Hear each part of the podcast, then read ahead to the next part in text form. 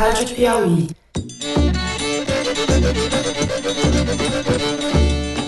Olá, essa é uma edição extra do Foro de Teresina, excepcionalmente gravada e transmitida nesta sexta-feira, 5 de outubro, antivéspera do primeiro turno das eleições. Mais respeito, Bolsonaro, mais respeito. Isso aqui é uma democracia que vai sobreviver a você e eu vou tirar sua máscara.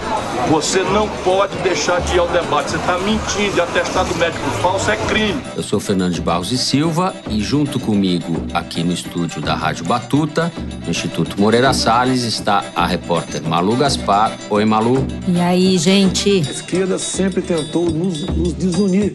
Negros contra brancos, nordestinos contra sulistas, ricos contra pobres, filhos contra os pais na lei da palmada. O editor do site da Piauí, José Roberto de Toledo, está em São Paulo e nos acompanha por telefone. Oi, Toledo, você ouve bem a gente? Oi, Fernando, ouço sim. Maravilha. Se foi possível gerar 20 milhões de empregos em apenas 12 anos, se foi possível fazer o filho do pedreiro entrar na universidade, isso tudo se deve à democracia. Essa edição do Foro é mais curta, a gente vai fazer só um bloco. Nós vamos conversar sobre o Datafolha que saiu ontem à noite, vamos conversar sobre o debate presidencial entre os candidatos na Rede Globo e vamos conversar da entrevista que Jair Bolsonaro concedeu à TV Record durante o debate da Globo.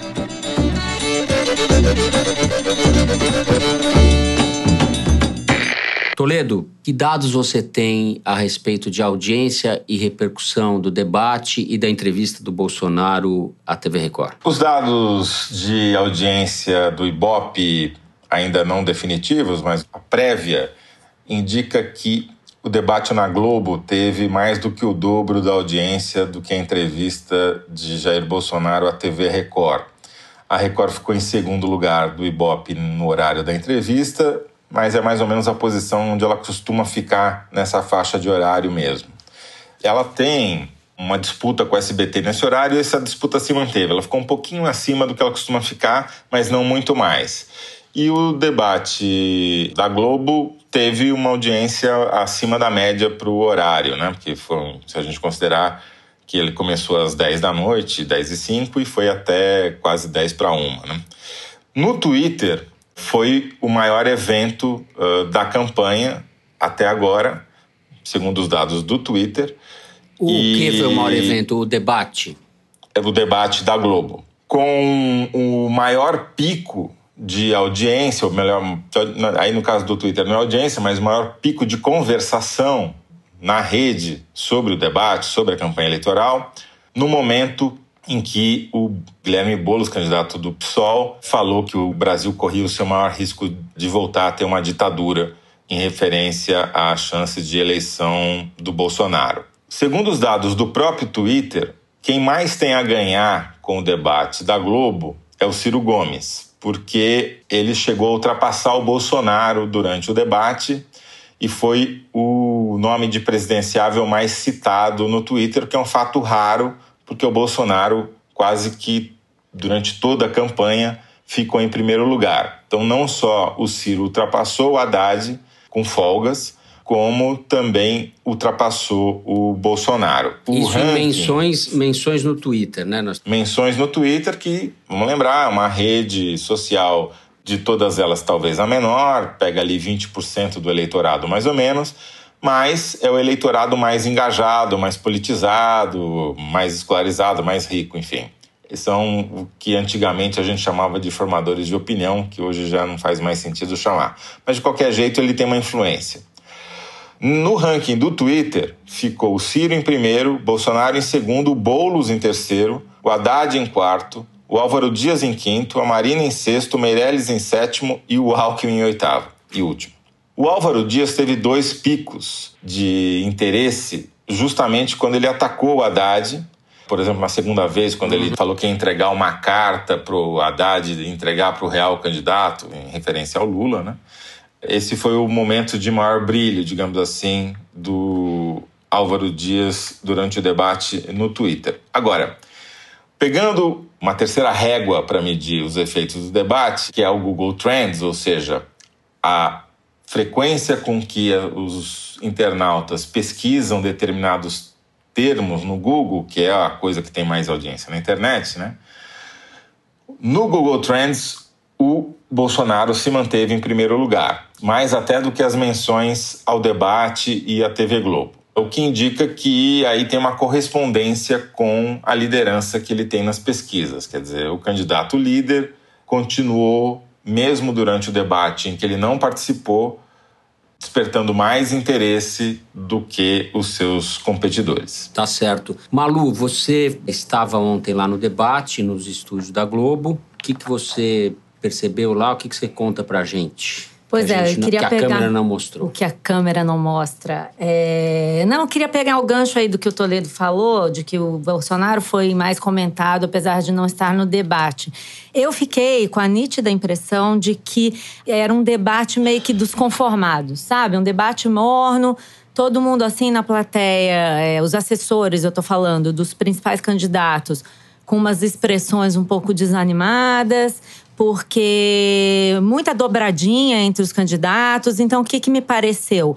Todo mundo meio perdido com relação ao que fazer. Por que, que eu estou falando isso? Algumas oportunidades foram perdidas nesse debate, tanto pelo Ciro como pelo Haddad, principalmente, eu acho. Os outros não estavam ali em uma posição de disputar nada.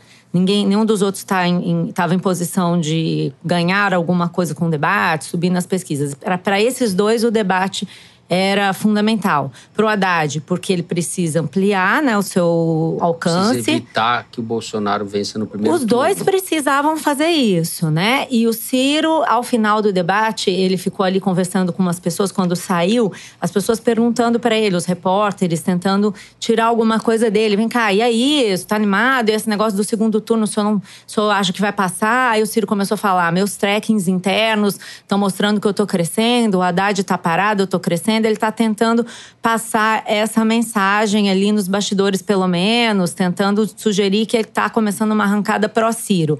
Essa onda Ciro aí no Twitter e nas redes sociais, a gente tem visto pessoas declarando que então, para evitar a polarização, vão votar no Ciro.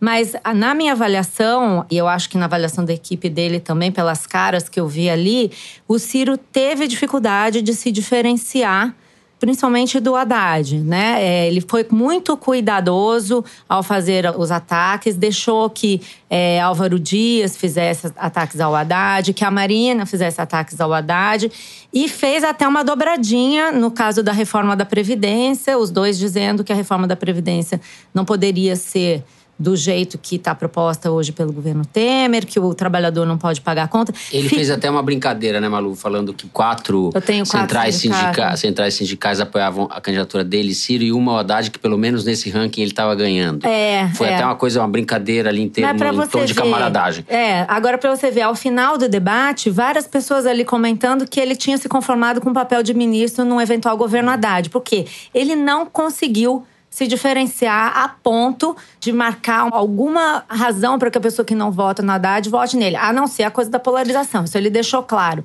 A minha dúvida é até que ponto isso pode garantir a ele a arrancada que ele estava tentando Sim. propagar nos bastidores, entendeu? Eu tenho essa, essa atitude, postura do Ciro, acho que corresponde a uma dificuldade real diante de como fazer para conquistar os votos que estão hoje com Haddad e que ele quer para ele. Existe uma parte do eleitorado petista que é simpática ao Ciro também. A gente vê nas redes sociais, na classe média, etc., tem uma pessoa que vai votar no Haddad, mas ia votar no Ciro e tal. Então ele não pode confrontar o Haddad então, abertamente. Ele então tem que tá sugerir ou convencer as pessoas de que ele é a melhor opção e que ele é a única pessoa capaz de ganhar do Bolsonaro, coisa que ele falou. A questão é que é... quando ele faz esse discurso, ele está escolhendo esse público, porque para pegar votos em outro público, que é o público que não quer votar no PT, mas não quer votar no Bolsonaro, uhum. ele precisava ter sido um pouco mais agressivo ou pelo menos marcar uma diferença de uma forma mais enfática em relação a Haddad. Ficou muito misturado ali. Eu acho que para esse um público palpite? não necessariamente ele teve sucesso, entendeu? A minha impressão é que todos estavam ali, principalmente o Ciro, o Haddad e o Boulos, para marcar posição contra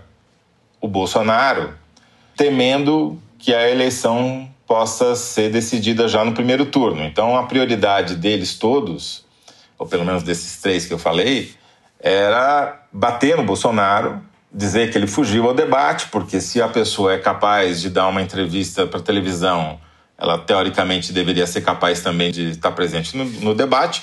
É um raciocínio questionável, porque, obviamente, o esforço de ir até a Globo, ficar três horas em pé, uh, ou alternando períodos em pé e sentado, é muito diferente do que ficar 20 minutos dando uma entrevista mansa, né? O que explica uh, essa uh, posição, muitas vezes de escadinha, que o Ciro e o Haddad fizeram um para o outro, é justamente para tentar evitar um desgaste que pudesse precipitar a decisão da eleição já no primeiro turno. Né? Pelos dados do Twitter, o desempenho do Ciro foi muito bom, porque é muito raro você ter um candidato que está em terceiro lugar ser o mais comentado uhum. numa rede social. Mas você mesmo diz, né, Toledo, que o Twitter ele tem um alcance limitado, né? Então, Não, como é que a gente Sim, vai... mas é, mesmo, é um termômetro. É. mesmo sendo um, um uma fatia que não é nem representativa do eleitorado, porque não pega o eleitor pobre, etc., ele é um fato relevante, porque nunca nenhum outro candidato tinha conseguido isso fora os dois ponteiros. Então, de fato, isso tem que ser reconhecido e ali a impressão pessoal minha, acho que o desempenho dele entre todos os ali presentes se destacou como o melhor. Mas não sei se isso vai ser suficiente para fazer ele fechar esse gap enorme que tem é, entre as intenções de voto dele e do Haddad, né? Porque ele está mais longe do Haddad ou está equidistante do, do zero ao Haddad. Quer dizer, ele tem 11 e o Haddad tem 22. É, se a gente contar os votos válidos, né? Que, que é Fica mais longe ainda. O, o Bolsonaro, segundo o Datafolha de ontem à noite, tem 39 o Haddad tem 25, ou seja, eles estão 14 pontos de diferença, e o Ciro tem 13. Precisa Sim. crescer bastante, né? Pra... Quase metade do, do, dos votos do Haddad. É. É... é. nos votos totais é exatamente metade. Então ele teria que, que, pegar todos os votos. E assim, não tem mais branco e nulo. Branco e nulo está sumindo e os indecisos são muito poucos. E a tendência dos indecisos é ir para o líder, não é ir para o terceiro colocado. Né? Então, de fato, a missão do Ciro é muito difícil. Para mim, não sei se vocês concordam, a principal questão é saber se o Bolsonaro vai dar uma arrancada final aí nessas últimas 72 horas capaz de elegê-lo no primeiro turno ou se o segundo turno vai ser entre o Haddad e o Bolsonaro. Acho que o Ciro, por mais que cresça, dificilmente vai tirar 11 pontos de diferença. É, é, não vejo por onde isso possa acontecer. Mas sabe o que ele pode fazer? Que tem alguns analistas de mercado financeiro, gente que está olhando as pesquisas, acha que ele pode representar justamente o passaporte para o segundo turno. Ele crescendo, ele pode gerar ali um, um aumento nesses votos e diminuir essa diferença do Bolsonaro para com os outros. Uhum. Pelo menos é, um, é, uma coisa que eu tenho ouvido. Vamos Agora, ver se confirma, né? É. Em relação à entrevista do Bolsonaro na TV Record, a gente chama isso de entrevista por título de cortesia, né? Porque não foi uma entrevista, foi uma ação entre amigos. O, foi, do ponto de vista jornalístico, escandalosa. O rapaz que entrevistou, Eduardo Ribeiro, né? Que eu nem conheço, fazia ali uma pergunta e o Bolsonaro dizia o que queria durante longos minutos, passou por todos os temas que interessavam a ele transmitiu uma imagem de fragilidade que deve ser real, ele está convalescendo de fato. Levantou a camisa para mostrar a bolsinha do cocô. É, enfermeiro, du duas vezes vez, veio o enfermeiro é, socorrer, ali socorrer não, ver se estava tudo bem, dizer que ele não poderia falar. Teve toda uma mise-en-scène, a entrevista foi gravada. Então, tudo foi devidamente controlado. Só uma observação, Bolsonaro... as outras também foram assim, né? Para o Datena e para o Augusto Nunes, igualmente. É, então ele estava numa situação é, completamente confortável com o jornalista. Cordato. Cordato é, é também é, é, quase uma benevolência em relação ao jornalista. Um jornalista a serviço, digamos assim, do discurso que ele queria fazer. Vergonhoso. Mostra. Na verdade, o que estava a serviço dele mais do que tudo era a Record, né? Pela Globo, eu vejo esse episódio da Record, que é a emissora do Bispo Edir Macedo, que oficializou apoio ao Bolsonaro nessa semana, é um pouco equivalente ao que a Globo fez em 89 com a edição do debate do Collor e do Lula. É uma operação mais ou menos igual. Não sei o que vai acontecer. Ali a Globo editou o debate em 89 e já foi amplamente discutido, está em livros de jornalismo, livros de história, enfim. Não é o caso da gente descer detalhes sobre isso agora.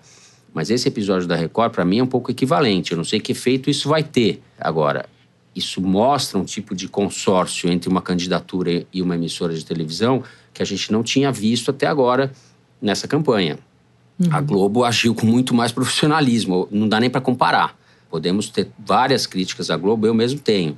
Mas o que o Edir Macedo fez ontem com o Bolsonaro é, do ponto de vista jornalístico, uma coisa criminosa. Mas a Record ela faz isso, né? Ela elege alvos e guerras e agora ela resolveu ser um ator relevante, provavelmente pela mesma razão que tantos outros evangélicos e deputados do Centrão, todo mundo pulando no barco do Bolsonaro, né? Então agora é a hora dos adesistas, né? Vendo que ele está ganhando e a Record não está fazendo outra coisa senão isso, né? botar uma azeitona na empada do Bolsonaro. Né? Eu acho que tem uma diferença, Malu, que é o seguinte: os líderes evangélicos estão como sempre, seguindo a manada, né? Exato, eles não são é. líderes, eles são uhum. pastores que trabalham na retaguarda, né? Eles esperam ver para onde a manada vai, para onde os, os seus fiéis vão e daí eles vão atrás. Como o eleitorado evangélico já foi majoritariamente para o Bolsonaro, eles estão seguindo o caminho dos eleitores e, no caso do, da TV Record, provavelmente seguindo a audiência. Na minha opinião, o Bolsonaro desintermediou a relação com o público usando as redes sociais. Já faz isso há muitos anos, né? É, ele deixou de precisar da imprensa para chegar no seu público. E agora ele mostrou que tipo de imprensa ele quer como eventual presidente da República, que é uma imprensa totalmente subalterna, que vai ali só para ligar um microfone e saber o que ele tem a dizer, não questiona, não cobra, não faz o papel do jornalismo. Né? Esse é o risco maior que eu acho que a gente está se defrontando aqui. A imprensa nunca foi tão ativa quanto nos governos do PT.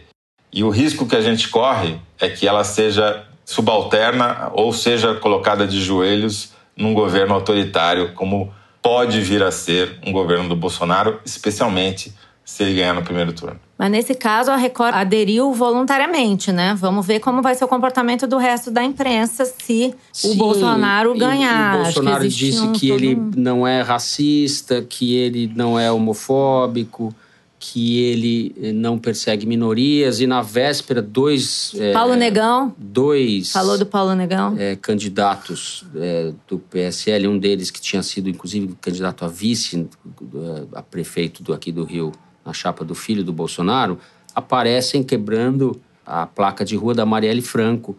Um gesto simbólico de vandalismo. Depois da morte da Marielle Franco, eles querem eliminar a imagem pública da Marielle Franco. Se isso não é perseguição à minoria, se isso não é, é vandalismo, se isso não é tudo, não é o contrário exato do que o Bolsonaro falou, eu não sei mais o que é. Agora, ele aproveitou essa entrevista para mandar uma mensagem que eu acho que é o que sempre revigora parte do público dele, importante, que é a mensagem antipetista, né? Ele reforçou bastante isso durante o programa. Me chamou a atenção que ele foi até mais além do que ele costuma ir dizendo que será o fim da nossa pátria se o PT chegar ao poder. Ele deu tintas dramáticas ao negócio, né? Nós precisamos dar um pé no traseiro do socialismo, do socialismo e do comunismo. Para quem estava carente desse discurso, eu acho que ele atendeu uma demanda, porque do outro lado, no debate, existiu uma cobrança sobre o Haddad, por exemplo, de fazer uma autocrítica, de rever posições, de admitir seus erros, que não foi é, atendida. Na verdade, eu acho que essa foi a segunda oportunidade perdida do debate. O Haddad perdeu a chance de ampliar seu público quando ele não reconheceu erros, quando ele reforçou a sua é, relação com Lula e ainda disse que vai tomar de volta os campos da Petrobras. Então, nesse momento, o aceno ao centro que ele ensaiou foi abandonado. Que eu não sei também se não é uma coisa ruim para ele nesse momento, se ele não deveria ir mais para o centro para capturar esses eleitores que estão em dúvida, né?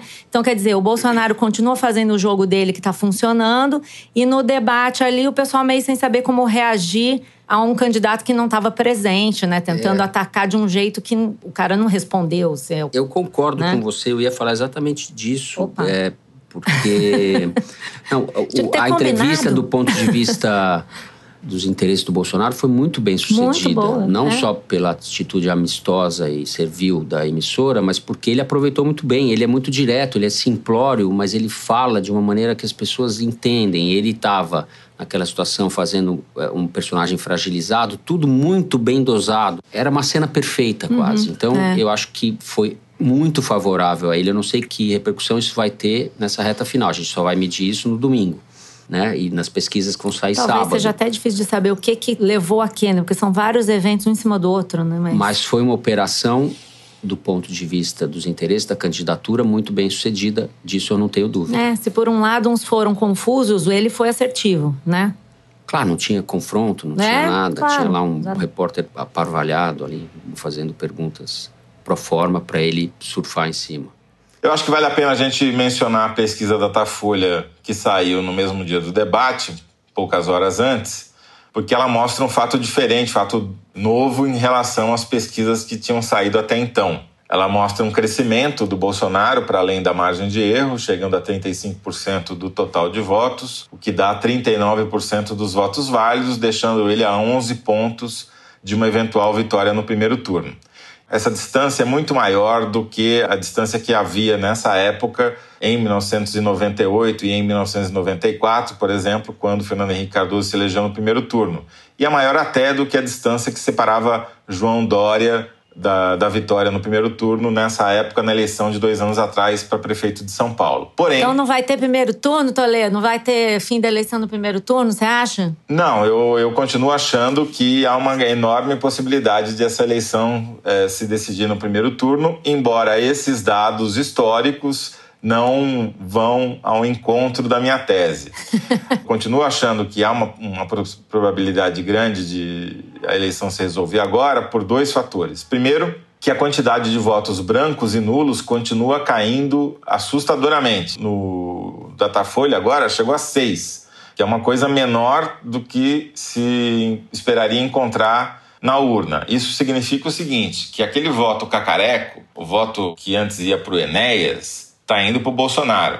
O cara que fazia piada com o voto continua fazendo piada, só que de mais mau gosto agora. É uma piada com, com efeitos eh, na urna. E o voto dos eleitores indecisos também está muito reduzido, cinco pontos. Os indecisos, tradicionalmente, acabam indo para o líder na sua maioria. Se são cinco, a gente pode contar que pelo menos três vão acabar somando lá na conta do Bolsonaro, que já levaria ele para eh, 38% do total de votos. Ainda é insuficiente só isso para ele ganhar o primeiro turno. Branco e nulo, eu acho que já chegou no limite. Então, necessariamente, para o Bolsonaro ganhar, ele precisa tirar voto dos adversários. Os candidatos seminanicos, vamos chamar assim, que é aquele bloco Álvaro Dias, Meirelles, João Amoedo e agora Marina, estão todos ali empatados tecnicamente, na minha opinião, é o que corre o maior risco de extinção nessa reta final da campanha. Porque como o eleitor desses caras já sabe que eles não vão a lugar nenhum, a chance deles migrarem para outro, e nesse caso para o Bolsonaro, aumenta muito. Hoje eles não são, se você somar Meirelles 2, Álvaro Dias 2, Amoedo 3 e Marina 4, quer dizer, você já tem aí 11 pontos. Claro, não vão os 11 para o Bolsonaro, mas se metade deles forem, é, já fica muito perto. E, além disso, a gente tem uma sinalização de que a candidatura do Alckmin chegou no fim, né? Porque o desempenho dele no debate foi para lá de medíocre e no Twitter ele conseguiu ficar em último lugar. Quer dizer, foi o cara menos comentado. Melancólico, melancólico final. Então, é, a chance de o eleitorado pró-Bolsonaro, né, mais à direita do PSDB, ou que sobrou do PSDB, migrar é grande, até porque o Dória já foi com tudo para cima do Bolsonaro, é, a favor, né? Já imitou o discurso dele, falou que a partir do dia 1 de janeiro em São Paulo a polícia vai atirar para matar, com isso até cresceu na pesquisa. Quer dizer, o PSDB, o que sobrar do PSDB, está se encaminhando para virar uh, massa de manobra do Bolsonaro. Há um risco de parte desse eleitorado do Alckmin migrar para o Bolsonaro. Tá certo. E aí, se isso acontecer daí viabilizaria ou tornaria possível uma, uma vitória no primeiro turno. Eu até só Exatamente. queria aproveitar agregando aí um bastidor, porque ontem eu conversei com pessoas da equipe do Alckmin e um certo clima de, ao mesmo tempo, perplexidade e fim de linha, né? Cheguei para uma pessoa ali do, da equipe que eu conhecia. E aí, em que situação Meu, que situação. Um negócio muito assim, todo mundo muito já entregue, derrotado. E aproveitando para contar um pouquinho mais de bastidores do debate, é, conversei com alguma pessoa que faz os trekkings da campanha do Meirelles sobre essa coisa do primeiro turno, que era o grande assunto ali no, nos bastidores do debate. A eleição termina no primeiro turno ou não. Na campanha do Meirelles, que eles também não têm razão para defender uma coisa ou outra, eles trabalham com a hipótese, pelo menos até ontem, de 30% de chance de a eleição terminar no primeiro turno. E, mas isso, óbvio, pode mudar, né? Por outro lado, eu conversei com uma pessoa da campanha do Bolsonaro ontem e perguntei qual é a estratégia para o segundo turno. Não temos, não estamos falando sobre isso porque não vai ter segundo turno.